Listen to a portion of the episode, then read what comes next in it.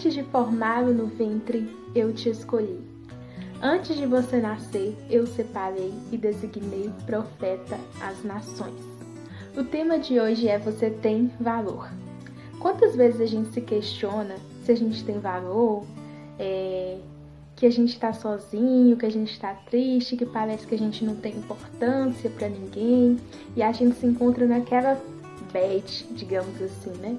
Só que hoje eu tenho para te falar que você tem sim valor, que você é muito importante para Deus.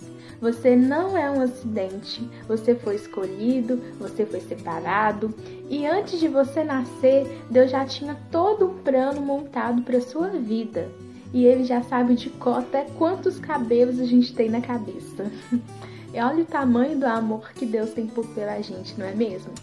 E eu tô aqui para te dizer também que por você foi pago um preço muito alto na cruz do Calvário.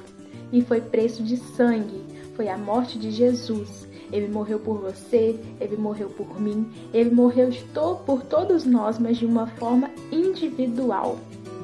E esse valor foi tão alto, você acha que ele pagaria um preço tão alto se a gente não tivesse valor? Você acha que ele fazeria tanto se a gente não fosse importante para ele? Por isso eu te digo, você tem sim valor. Nós temos valor. E por mais que às vezes a gente se sinta triste, por mais que às vezes a gente não reconheça esse valor, Cristo reconhece. E ele nos leva a pensar que tudo que acontece tem um propósito. Talvez você esteja achando hoje que você não tem valor, mas isso é para uma questão de amadurecimento. Isso é para ele te mostrar o tamanho do amor que ele tem por você. Para os outros ou para qualquer outra pessoa, pode ser sim que ela não dê o valor necessário que você precisa, mas você tem que ter sempre a convicção que para Deus você é valioso demais. Tão valioso que ele deu um único filho dele por você. Então, quando você se sentir sozinho, quando você sentir que você não tem valor, lembre-se disso.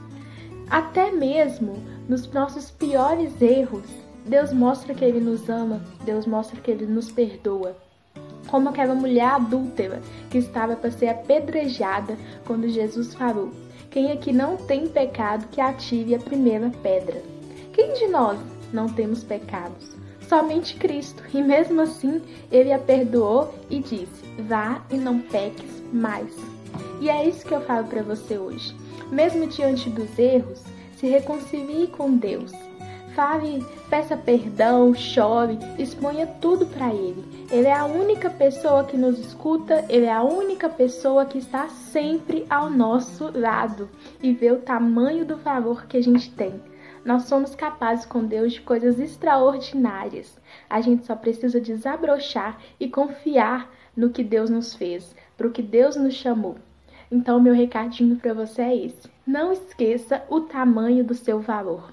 Eu tenho certeza que ele está aí escondidinho, esperando para ser desabrochado.